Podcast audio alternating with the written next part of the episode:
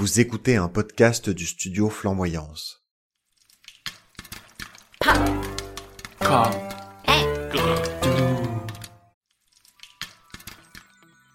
Bonjour, ici c'est Michel de Popcorn et Gredou. À l'occasion de notre épisode sur les mouvements LGBTQIA+, nous avons organisé une rencontre dans un bar de Lille pour discuter des films, séries et œuvres qui nous évoquent ce thème. Deux personnes ont répondu à l'appel, et donc Louis et moi les avons retrouvés au bar La Moulinette à Lille le 9 juin 2022. Nous avons enregistré cette rencontre qui était chaleureuse et passionnante. Aujourd'hui, nous sommes ravis de pouvoir partager cet enregistrement avec vous. Bonjour, je m'appelle Manu Merle. Moi, c'est Maïlo, euh, j'ai 32 ans, euh, j'utilise le pronom il. Euh, je l'ai découvert sur Canal Plus, ouais, il y a peut-être 5 mois. Ça s'appelle euh, It's a Sin. Alors juste, on a eu un petit souci pour démarrer l'enregistrement, donc pour le contexte, Manu parle ici d'une série qui l'a marqué. Ça s'appelle It's a Sin, qui suit un groupe de jeunes LGBT et de leurs amis dans le Londres des années 80 sur fond de crise du sida. Il y a peut-être 5 ou 6 épisodes qui durent une heure. Et euh, donc en plus de revivre euh, avec ces jeunes ce qu'ils ont vécu face au sida, tu vis aussi tout, tout ce qu'il y a autour, euh, la famille, l'environnement. euh, je vous parlais d'une des cinq qui est, euh, qui est une femme qui est hétérosexuelle. Elle flippe pour ses potes et elle se retrouve à aider un pote qui a le sida mais qui veut le dire à personne. Et elle va chez elle, et elle nettoie tout, tout, tout le temps. Elle y va avec des gants et tout parce qu'elle-même flippe de la voir parce qu'à cette époque on sait pas du tout comment ça se diffuse. Donc euh, c'est très fort. Mais en même temps, c'est hyper joyeux parce qu'il y a une bande son qui est cool.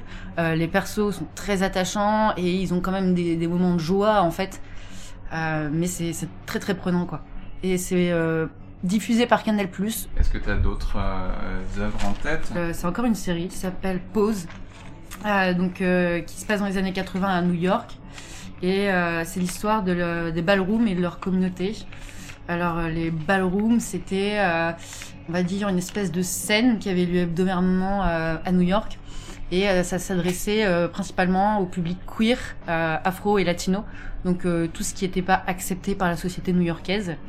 Et comment se passait un ballroom? Souvent, c'est des défilés où les gens devaient imiter d'autres genres ou d'autres classes sociales. Donc, se- par exemple, se faire prendre pour un blanc ou euh, être un majordome ou enfin tout ce qui eux ne pouvaient pas être. Et il y a toute une communauté autour des ballrooms qui s'appelle les maisons où euh, c'est euh, une personne qui prend euh, sous son aile euh, quelques euh, jeunes qui sont en difficulté, euh, qui sont LGBT évidemment, et qui va les pousser euh, à travers les ballrooms et à travers leur détermination à être eux-mêmes et à vivre leur vie. Évidemment, ces années-là, on a aussi la problématique du sida, où il y a toute une partie qui parle du mouvement euh, Act Up. Ouais, c'est ça, c'est Act Up. Euh, Il y, a, y a toute cette partie-là aussi, et c'est c'est un peu à l'image de It's a Sin. C'est triste, émouvant, mais en même temps, il y a plein de moments excellents où on rigole, euh, où les persos sont fous. Et euh, j'ai eu la chance de, de participer grâce à Sérimania Ouais. en septembre à une rencontre avec un des deux producteurs qui s'appelle Steve Canals, qui l'a hum, produit en collaboration avec Ryan Murphy, si je dis pas de bêtises. Et euh, ça a duré une heure et demie. On a regardé des passages. euh, euh, Steve Canals était hyper ouvert. Il racontait plein d'anecdotes sur le sur le tournage. Et c'était vraiment vraiment cool quoi. Donc euh, elle est plus disponible sur Netflix malheureusement. Mm. Mais si vous avez l'occasion de la regarder, il y a beaucoup de saisons, beaucoup d'épisodes, mais c'est cool. Du coup, j'ai regardé euh, la, la série aussi que j'ai beaucoup aimé. Et, euh, et je trouve qu'un truc qui ressort euh, aussi, c'est que au-delà du fait que ce soit du drag, parce qu'effectivement c'est c'est de l'expérimentation par le corps et c'est de la performance pour euh, sortir de, du rôle qui, qui est assigné par la société, mais c'est aussi beaucoup de, de meufs trans. Enfin, donc Mm. euh, c'est c'est pas euh, c'est pas du drag euh, où il y a euh, un, un homme cis euh, qui va se, se voilà prétendre être une femme. C'est des femmes trans qui jouent la féminité et qui performent leur féminité de façon différente, etc. Et je trouve que dans la série, c'est aussi ça qui est hyper chouette, c'est de voir comment ces femmes font communauté ensemble et, et se soutiennent et comment finalement, bah, d'un personnage à un autre, la transidentité, ça va être un enjeu ou presque même plus en fait. Enfin, Mm. parce qu'il y a aussi des différences de génération. et et c'est vrai que tout ce qu'on voit dans la série, finalement, c'est des éléments euh, qui reste dans la culture du drag, même aujourd'hui en France, les gens vont même plus se souvenir à quoi ça fait référence, mais ils vont aussi se constituer en maison, en house, et, euh, avoir des thématiques, des, euh, voilà, on reste vraiment dans une, transmission de ces éléments culturels là, et du coup, je trouve que c'est vraiment très bien décrit dans la série. Et si je me trompe pas, ça a été un peu admis comme série historique, si je me trompe pas. Et ce que je voulais ajouter aussi, c'est que en plus de ce qui se passe dans les ballrooms, etc., on, on suit aussi la vie personnelle de toutes ces femmes et de ces femmes trans euh, qui vivent leurs rêves, leurs espoirs, leurs désespoirs et, et qui, qui, continuent malgré tout à s'accrocher. Et parce que je pense que pour elles, les ballrooms, c'est euh, un exutoire de tout ce qui leur arrive dans leur vie perso. Et on a le, le plaisir aussi de vivre cette vie perso et ce, ce chemin joncelé d'étapes et de et de difficultés pour ce que représentent les personnes de cette communauté à New York dans ces années-là, en tout cas. Mmh. Est-ce que tu avais pensé à d'autres euh, films, etc. C'est ça que je fais beaucoup parler. Bah, euh, j'en ai pas pensé à plus parce que, comme je vous avais dit, il y avait euh, Pride et 120 bêtements par minute que j'ai juste mis parce que j'étais persuadée que quelqu'un en parlerait. Bien joué. Après, il y a plein de trucs. Enfin, je sais pas si c'est trop dans le thème de votre de votre podcast, mais la visibilité des ouais. personnes homosexuelles. Euh, la première fois où j'ai pensé que je pouvais être homo, c'est quand j'ai vu euh, Willow euh, et Tara euh, oh. sur les pelles dans Buffy, quoi. Et j'ai eu une piqûre de rappel quand j'ai vu le clip de Tattoo. Tu vois, genre, hop là Je passais des heures collées à mon téléviseur à mettre le clip en boucle. Je, je sais pas comment mes parents ont fait pour ne pas capter. Enfin, franchement, il y avait des c'est évident quand même. Mais, euh, mais ouais, je, les, je les connaissais par cœur. Je comprenais même pas trop l'anglais à l'époque, mais je chantais comme j'étais à fond. Ouais. Ouais. Et euh, aujourd'hui, il y a d'autres séries euh, un peu plus euh, mignonnes comme euh, Sex Education. Ah oui. Ouais. Mm. Où il y a beaucoup plus de représentation de personnes liées, de personnes trans, de et ça, ça fait du bien aux jeunes de nos jours, je pense, parce que nous, c'est ce dont on a manqué. Et aujourd'hui, heureusement, le male gaze est en train de de prendre un peu moins d'ampleur. On va oui. parler euh, tranquillement. Et euh, il y a plus de représentativité et je pense que ça peut aider beaucoup de gens à s'épanouir euh, plus tôt. Bah, je trouve ça intéressant ce que tu dis sur le male gaze parce que je me, enfin, je, je, lisais justement un article qui parlait de ça, qui disait, enfin, euh, je sais pas si vous voyez Gentleman Jack aussi dans le, alors, ça reste historique euh, LGBT, mais ça remonte quand même à beaucoup plus loin. Mais c'est d'autant plus intéressant que c'est un personnage euh, historique euh, oui. réel et que c'est vraiment euh, très basé sur sa vie et ses journaux. C'est hyper précis en fait dans les dans les événements que, que ça décrit. Et, euh, et d'ailleurs, je trouve ça bien qu'ils aient pas cherché non plus à euh, angéliser euh, le personnage. Je dirais à côté de ça, elle a des opinions politiques qui sont nauséabondes au possible. Enfin voilà. Euh, mais ils ont représenté le personnage d'une façon qui est a priori assez euh, fidèle. Euh, mais le, la série, elle est pas réalisée par des lesbiennes. Et du ouais. coup, ça pose aussi tout. Il y a beaucoup plus de représentation, mais je trouve que c'est intéressant aussi. Alors, sans forcément faire une critique systématique, parce qu'il y a de très très bons contenus qui sont pas réalisés directement par euh, des personnes concernées par les enjeux que les personnages euh, connaissent. Mais euh, mais je trouve que c'est quand même intéressant de se poser la question. Bah, il y a la visibilité euh, dans le contenu euh, qu'on regarde, et puis il y a le point de vue qui est exprimé par des personnes qui vivent ces problématiques. Finalement, qu'on parle de problématiques LGBT ou pas, c'est aussi une forme de visibilité qui est hyper importante, quoi. Je sais pas si vous avez vu euh, Portrait de la jeune fille en flamme. Euh, bah, c'est un film qui est, euh, est, réalisé par une Céline Sciamma. Oui. Voilà. Comme ça, on va la faire à deux. alors, je sais pas. Enfin, du coup, ça dépend ce que tu veux en dire. Je, je veux pas. Je, je, bon, bref, vas-y. On peut en discuter. ouais. Mais c'est un film. Moi, déjà, ce qui m'a marqué, c'est que on voit un mec une fois au tout début, une fois à la fin. Sur tout le reste du film, il y a pas de mec. Il y a trois, quatre nanas, grand max. Euh, et c'est l'histoire euh, d'une nana euh, qui est euh, embauchée pour peindre le portrait euh, d'une fille Villa. Et parce que aucun des peintres n'a réussi à faire comme il fallait. Et du coup, la peintre essaye de peindre, mais ça marche pas. c'est pareil, ça bloque. Et puis, bon, il finit par se passer des choses. elles s'intéressent l'une à l'autre et elles se mettent à partager beaucoup plus de choses. Et du coup, la peinture va beaucoup mieux. Et et c'est euh, un, un film très contemplatif. Euh, où dans un sens il se passe pas beaucoup de choses, mais il se passe quand même beaucoup de choses.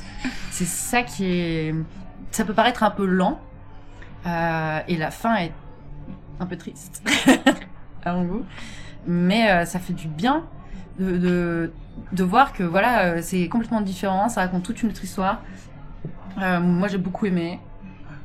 C'est mon avis et euh, si euh, quelqu'un euh, est curieux, je recommande le portrait de la jeune fille en flamme. Du coup, moi, je suis pas. Enfin, le, film est bien, c'est important la représentation lesbienne. Je, voilà, je valide tout ça. Euh, mais je trouve que, enfin, en fait, je pense que je suis un peu fatiguée de voir des films qui ne mettent en scène des lesbiennes que dans des contextes où elles peuvent pas vraiment être ensemble, que dans des contextes où euh, être lesbienne c'est synonyme d'adversité, de secret, de tabou. C'est dommage de pas s'emparer de la place qui est celle de Céline Sciamma, du coup, pour proposer un narratif un peu différent, qui donne de l'espoir, qui interroge des choses différentes. J'ai l'impression que le, film d'époque ça a été fait euh, et refait, et, et le film est chouette, mais je trouve qu'il apporte rien euh, à, à ce qui existait déjà, quoi. Et euh, je, parlais un peu plus tôt de Heartstopper comme, comme série, et je pense que pour moi, c'est ça qui est vraiment révolutionnaire dans cette série, qui, qui n'a l'air de rien comme ça, qui est juste très mignonne et très feel good, et voilà, mais c'est que justement, il serait temps aussi de sortir des récits qui sont uniquement des récits de lutte, des récits de souffrance, des récits de rejet, d'exclusion. C'est hyper important de parler de ces choses-là parce que ça fait partie de nos réalités, mais, euh, mais de pouvoir un peu se dire aussi que on, enfin, on est heureux et on vit des choses euh, chouettes et joyeuses et de, de l'ordre de la communauté et tous les parcours sont pas obligatoirement euh, à marquer du saut de, de la souffrance et de l'exclusion et euh, les histoires surtout dans les enfin parce qu'il y a quand même aussi beaucoup beaucoup de, de narrations euh, sur les, les personnes LGBT qui sont centrées sur le coming out Mm. comme si c'était euh, le, l'épicentre et, euh, et, l'apogée de ta vie alors que bah c'est le début en fait. Genre vraiment c'est voilà. Et, euh, et puis souvent des coming out euh, compliqués euh, difficiles ou qui vont euh, donner lieu à du rejet à, de la souffrance à des discriminations etc et, et je trouve que enfin c'est ça qui est chouette dans, dans Heartstopper c'est que c'est une, une histoire de, de premiers amours de premiers émois etc mais où finalement la question du coming out elle est elle est pas centrale. Ce qui est central c'est ce que tout le monde traverse dans ces, époques-là, euh, le doute, le est-ce que la personne est intéressée, comment je le sais, les premiers contacts, enfin voilà, c'est des choses qui finalement euh, appartiennent à tout être humain qui vit ses premiers émois, peu importe quelle est, son identité de genre ou son orientation sexuelle. Et je trouve ça bien de, sortir un petit peu de, de cette idée aussi que les, les parcours de vie sont forcément marqués par exactement les mêmes étapes, les mêmes jalons pour toutes les personnes LGBT. Et je pense que parfois ça aide pas à se reconnaître non plus dans, dans cette espèce de parcours unique euh, qui est montré dans, dans les fictions. Parce que, bah, d'autant plus avec les générations qui évoluent, bon, c'est un, peu un, un vœu pieux aussi, mais, mais je pense qu'il y a des jeunes pour qui c'est plus un problème du tout, en fait, euh, Ouais. qui, voilà, qui réalisent tôt, qui vivent leurs premières histoires euh, sans qu'il y ait particulièrement de, de difficultés pour l'entourage. euh, Enfin, voilà. Et du coup, je trouve, je trouve ça chouette de, de raconter d'autres choses avec des personnages qui certes sont LGBT, mais finalement, c'est pas le sujet de la narration plus que ça, quoi. Ça me rappelle une mini-scène comme ça dans. Alors, c'est vraiment une mini-mini-scène dans le dernier Alien. Euh, je sais pas si vous l'avez vu? Non, pas vu. Où euh, il y a un moment, alors c'est au début du film, ils vont sur une planète, évidemment, ils vont se faire tous tuer quasiment. Euh, c'est. Et du coup, il y a un mec qui meurt, euh, parce que c'est un personnage comme d'hab, bon, on n'a juste pas le temps de s'attacher à personne, mais il y a un mec qui meurt, et en fait, c'est un autre mec qui le pleure en disant Ah, mais non Et en fait, qui est très triste, tu vois, d'avoir perdu son compagnon sur le vaisseau. Et, euh, et voilà, et en fait, il meurt dans la foulée. mais ça prend comme ça, c'est- c'est c'est- c'est 25 secondes du film, et je dis, bah, c'est tout simple en fait, il suffit de faire ça. Et au moins, ça montre autre chose. Le cliché de tuer les homos euh, dans le film. monde, Oui, Ouais, ok. Les minorités, c'est tuer toutes les Oui, toutes les minorités. C'est vrai, toutes les minorités. Il y a un site qui parle de ça. Il y a un mot qui dit genre euh, Oui. qui décrit le fait que tous les homos meurent dans les films ou séries, mais j'ai plus le mot malheureusement. On le retrouvera pour le... je le retrouve. Je vous écris, je vous le retrouve. Le terme qu'on cherchait, c'est l'expression bury your gays, littéralement enterrer vos homos. C'est un cliché qui est couramment utilisé dans la fiction, notamment dans les films ou les séries télé, où les personnages LGBT sont considérés comme moins importants, donc plus dispensables. Et à la fin, ils sont tués au profit des personnages hétéros de l'histoire. C'est vrai que même dans Buffy, euh, parmi les personnages principaux, euh, Ouais. la seule qui meurt, euh, c'est une lesbienne. Ouais, mais la deuxième survit. Ouais. Ouais. Mais elle est triste et malheureuse et dangereuse. Et elle va détruire le monde. Voilà. Donc c'est une, Voilà. une witch. Et elle tue quelqu'un. Ouais, et, puis, et puis même leur relation, j'ai re-regardé Buffy du coup il y a vraiment pas très longtemps et euh, globalement ça a très bien vieilli. Franchement j'étais Ouais. assez impressionnée euh, de. Ça repasse à la télé en ce moment. Je crois que l'ai- j'ai tout regardé sur, euh, je crois que c'était sur Netflix où il doit y avoir euh, l'intégrale. Enfin bon bref, ça m'a pris du temps, mais franchement j'ai pas regretté. Mais euh, avec du recul, alors à la fois je me rappelais pas que c'était aussi, euh, euh, comment dire, que c'était autant représenté vraiment physiquement à l'écran qu'il y avait rapprochement entre entre Willow et Tara. Genre j'étais en mode oh waouh en fait j'étais plus sûre si j'avais imaginé cette scène dans ma tête étant ado ou si c'était vraiment arrivé. Du coup j'étais ça me fait plaisir de voir que c'était vraiment dans la série et en même temps euh, quand on voit les scènes de rapprochement euh, sexuel euh, entre Buffy et X autres personnages, enfin clairement c'est pas, il n'y a pas le même c'est pas le même traitement non plus quoi de, des relations du tout quoi donc c'était à la fois je trouve audacieux pour l'époque et en même temps on s'est quand même marqué aussi par par une espèce de différenciation de ça a pas la même valeur en tant que pas forcément en tant que relation, parce que le côté romantique, je trouve, est quand même euh, bien mis en avant, mais c'est aussi un gros stéréotype euh, chez les lesbiennes. C'est du coup, tout est doux, tout est mignon, ce n'est que petites fleurs euh, bleues, etc. Et du coup, les désirs, la passion, bon, on va pas trop en parler quand même, parce que c'est un peu gênant. Voilà. Ouais. Ouais, mais juste ce qui m'avait surpris, c'est qu'il n'y a pas de coming out. Je l'ai regardé, je sais pas, il y a, il y a, je sais pas, il y a 3-4 ans, j'ai regardé Buffy, et il n'y a pas de coming out pour le coup c'est que ça s'impose comme ça, et il y a juste un moment, un petit dialogue entre Willow et Buffy de. Euh, alors, est-ce que c'est ce qui s'est passé dans la semaine qui nous ont éloignés? Et Buffy qui fait bah non, pas vraiment. Mm. C'est genre d'autres raisons, et c'est juste ça passe comme ça, et c'est même pas cité frontalement. Je crois que ça attend une saison complète d'ailleurs avant d'être nommé. Euh. Ouais. Vrai. Mais euh, je pensais à ça, on parle des, des trucs qu'on aime bien, mais est-ce qu'on peut parler des films qu'on aime pas? Ah bah Parce que là, tu parlais de scènes, etc. Il y a une image qui m'est venue en tête, c'est la vie d'Adèle et cette scène malaisante. Moi, je suis allée en avant-première voir le film avec un date à l'époque. Je t'assurais que dans la salle, il y avait des rires nerveux tellement la scène est longue et pénible et qu'elle n'a aucun intérêt, quoi. Et voilà, j'avais besoin de le dire, je suis désolée. ouais on est, je pense, nombreux et nombreuses à le penser. Ah ça trop je me souviens aussi de rire nerveux en regardant euh, La vie d'Adèle au cinéma, au moment de la scène. J'ai vu, juste la bande-annonce et je me suis dit, non, ça va m'énerver. il, faut pas, il faut pas que je regarde ce film. Du coup, je l'ai toujours pas vu, alors que bon, c'est un peu un. Ah, c'est tourné à Lille Ouais, ouais en mais... plus, au lycée Pasteur Mais par contre, euh, dans, dans la série euh, scène pour le coup que je trouve très belle et pas inutile. Euh, il y a Mademoiselle aussi en film euh, qui est, que j'ai revu il y a pas longtemps et qui est toujours aussi chouette. Le film coréen Ouais. Et euh, qui je trouve dans la, enfin dans la réalisation, la BO, l'image, tout c'est c'est réalisé d'une façon vraiment superbe quoi.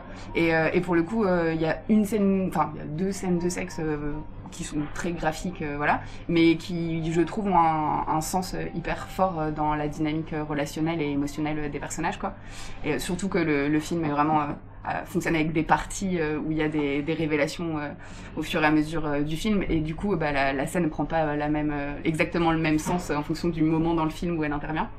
Et, pour le coup, ça, voilà, c'est un, un film que je trouve hyper intelligent parce que les deux personnages principaux sont des femmes lesbiennes c'est jamais dit, c'est jamais un problème euh, pour l'une ou pour l'autre, etc. A priori, enfin qu'elle le découvre ou pas, en tout cas, c'est pas un, sujet plus que ça. Et, euh, finalement, bah, le, film serait réussi et fonctionnerait si c'était un couple hétérosexuel pareil. C'est voilà, c'est pas un sujet, et pourtant, bah, c'est ça, ça caractérise les personnages principaux, quoi. Et ça, je trouve que c'est vraiment une, une vraie réussite. Ça me rappelle comme ça aussi tous ces jeux. Euh, il y a eu bah, les Sims déjà, où tu pouvais choisir une relation homosexuelle et comme Oh, N'importe. Tellement. On est d'accord? Ouais, ouais. C'est partie des grands intérêts des Sims. Et d'ailleurs, cette, euh, cette merveille que les, les, les, programmateurs avaient mis dans le jeu, de te, si tu avais un couple homosexuel qui était ensemble depuis un certain temps, tu avais le téléphone qui sonnait magiquement chez toi un matin pour te proposer d'adopter un enfant. Genre, c'est vraiment. C'est, mais oui Mais ouais, ton enfant, mais. C'est scandaleux Bah, c'était génial. Enfin, moi, ça, m'a mis un peu dans la tête. Ça m'a mis un peu dans la tête cette idée de finalement, peu importe que ton personnage il soit avec euh, un mec, une meuf, de toute façon, euh, sa vie va. Enfin voilà, c'est c'est un détail quoi. Non, mais c'est vrai, je trouve que ouais, les Sims, il y a ça. Il y a eu tous les débats avec. Euh, ah, comment s'appelle ce RPG euh, Ah, euh, Mass Effect Ouais, Mass Effect, ça, ah, Mass Effect. Oui, bah oui, bah, Mass Effect, c'était, ça a été un, un gros tournant euh, dans, dans l'histoire du jeu vidéo d'avoir du coup des personnages Quand il y a des arcs narratifs, du coup, parce que les Sims, c'est pas un jeu narratif, c'est un jeu de gestion, donc voilà. Mais euh, d'avoir cette opportunité qu'il y ait des romances euh, homosexuelles et que euh, ce soit traité, du coup, narrativement de la même manière par le jeu, effectivement, c'était, ça a été un gros changement. Alors après, ça s'est complètement démocratisé, du coup, enfin, pas dans tous les jeux non plus, parce que voilà, hein, en fonction du, public qui est, qui est ciblé, ils vont plus ou moins prendre de risques, mais. et bah, du coup, dans la série des jeux narratifs, je sais pas si vous avez entendu parler ou joué à Tell Me Why. Euh, du coup c'est un jeu narratif euh, indépendant, je pense, euh, mais avec suffisamment de budget pour que ça ait pu être bien réalisé et puis faire un peu parler, parler, de lui. Et du coup, les deux personnages joueurs principaux, c'est donc une, une jeune fille et du coup son frère jumeau qui est un mec trans. Et, et qui retournent sur leur dans la maison où ils ont grandi avec leur mère suite au décès de la mère, mais on ne sait pas beaucoup plus. Et a priori, ça fait un bout de temps qu'ils vivaient plus avec elle. Et, euh, en fait, à travers, euh, les souvenirs qui sont, déclenchés par le fait d'être dans cette maison pour eux deux, et eh ben, on finit par euh, retrouver un peu des, pièces de leur histoire et par se rendre compte que que l'image euh, et l'histoire qu'ils ont de leur passé avec leur mère, bah, c'est pas forcément euh, exactement ce qui s'est ce qui s'est produit. Et, euh, et c'est hyper intéressant. J'ai vraiment bien aimé le fait que bah, le personnage trans ce soit. Enfin, je crois qu'il y a un personnage secondaire qui qui est un peu transphobe à un moment dans le jeu, et sinon mm. bah il est complètement soutenu par ses proches. Enfin, c'est c'est un non problème. Et, et du coup, j'ai trouvé que c'était vraiment hyper intéressant toutes les problématiques que ça soulevait, c'est très poétique, c'est vraiment très très chouette. Bah, alors dans le dans le genre euh, série du coup, alors qui parle de thématiques LGBT au sens euh, vraiment très très large parce que c'est une, alors c'est une série ABC Family, donc euh, c'est en gros, enfin c'est vraiment, ça a été écrit pour les ados américains. Ce qui personnellement me donne beaucoup d'espoir, vraiment. et c'est une de mes séries préférées, même si c'est une série pour ados, j'assume. Et ça s'appelle The Fosters, donc bah, du coup la famille d'accueil, euh, mais c'est aussi le nom de famille de cette famille d'accueil, The Fosters. Donc, euh, enfin voilà, c'est un peu. Et, euh, et du coup, c'est l'histoire d'une d'une famille d'accueil dont le couple de maman bah, est un couple lesbien. Et, euh, et, du coup qui ont euh, bah, à la fois des il y a un enfant biologique il y a des enfants qui ont déjà été adoptés et puis qui euh, qui du coup accueillent euh, une une sœur et son son petit frère qui sont passés à travers le système de d'aide à l'enfance aux États-Unis. Donc on peut voilà. C'est c'est pas une série qui est qui est humoristique du tout hein, c'est plutôt ça ça brasse des sujets assez assez lourds. Mais mais les adultes sont enfin pas impeccables, ils sont pas parfaits, mais quand ils quand ils foirent, ils le reconnaissent, ils se remettent en question. Il y a possibilité de communiquer, d'avancer ensemble. Enfin, vraiment, euh, je trouve que c'est c'est presque une série qui qui qui répare un peu le, les traumas euh, quand on a eu une, une famille euh, qui n'était pas à la hauteur, mais en même temps, être à la hauteur de, de Steph et Lena, c'est très compliqué. et, euh, et, elles sont magnifiques en plus, enfin, leur histoire est vraiment super chou. Et, et du coup, ça, ça aborde plein d'autres sujets à travers, bah, du coup, les problématiques que les enfants, enfin, qui sont tous plus ou moins ados, rencontrent, à travers les personnes qui, qui, qui rencontrent eux-mêmes, bah, du coup, la, une des filles aînées finit par être en relation par exemple avec un mec trans à un moment et il y a enfin il y a vraiment ce truc de bah c'est un mec enfin elle se pose elle se pose pas de questions sur son identité euh, son orientation sexuelle pour autant enfin il y a des voilà vraiment je trouve que c'est c'est une série qui est euh, qui, qui, fait du bien qui apporte plein plein de, de sujets intéressants et euh, et où vraiment euh, t'en, t'en arrives à te dire que c'est une force euh, pour euh, pour tous ces gamins d'être dans une dans une famille avec ces deux mamans là quoi. La première saison de la série ça date quand même pas mal, ça être de 2005 un truc comme ça donc en plus voilà. Et et du coup le, le personnage dont je parlais donc du, du crush qui est qui est un mec trans est joué par un mec trans. Genre voilà, vraiment il, y a, on sent que assez vite ils avaient des, des, des réflexes que bon à l'époque très peu de gens avaient quoi. Enfin donc voilà, je trouve vraiment c'est une pépite, n'hésitez pas à le regarder, ça fait vraiment beaucoup de bien au cœur. Voilà, c'est tout pour cette rencontre. Encore un immense merci à Manu et Milo d'être venus se joindre à nous. Merci à toutes les personnes qui ont répondu à notre appel, même celles et ceux qui n'ont pas pu venir. Ça nous a donné envie de faire ça plus souvent. N'oubliez pas de vous abonner à Popcorn et Gredou sur votre application de podcast préférée. Ça nous aide beaucoup. Et si vous ne l'avez pas encore fait, allez écouter notre épisode sur les mouvements LGBTQIA+. Il est déjà disponible. Des bises et bonne écoute